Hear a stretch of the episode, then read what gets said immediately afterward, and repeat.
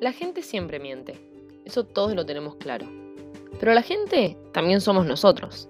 ¿Qué pasa cuando nos mentimos a nosotros mismos? Soy Florencia y en este podcast voy a develar las mentiras que me cuenta la gente. En el capítulo de hoy vamos a hablar de la mentira de los sueños. No los que soñemos cuando nos vamos a dormir. No, eso se los dejo al psicoanálisis. Vamos a hablar de los sueños como el American Dream. Esos que creemos que tenemos que tener para orientar nuestra vida hacia algún lado. Tratamos de buscarle sentido a lo que no lo tiene.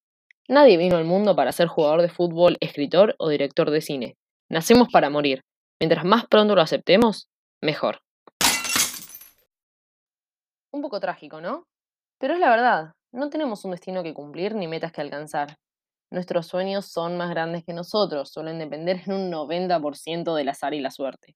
No importa qué tanto entrenes, qué tanto ensayes o qué tanto estudies. Si no tenés suerte, lo siento, pero probablemente no logres aquello que te propones.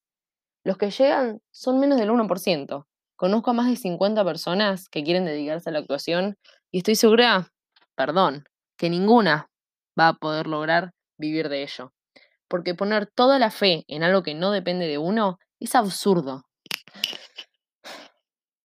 La gente siempre va a decir que persigamos nuestros sueños, que intentemos cumplirlos de la manera que sea, y si llegamos a cumplirlo, se nos genera un vacío existencial tan profundo que consideramos que perdimos lo único hacia lo que dirigíamos nuestra vida. ¿Y ahora qué? ¿Un nuevo sueño?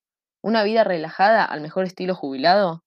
No podemos sentirnos perdidos solo por haber conseguido el trabajo que queríamos o comprar la casa que tanto deseábamos. ¿Te das cuenta lo absurdo que suena?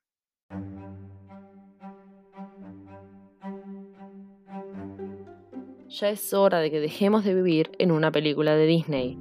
Pero despertarse implica una nueva condena. Contás con un conocimiento que el resto no. Es tu responsabilidad despertar al resto de los ingenuos que siguen viviendo en la mentira de los sueños.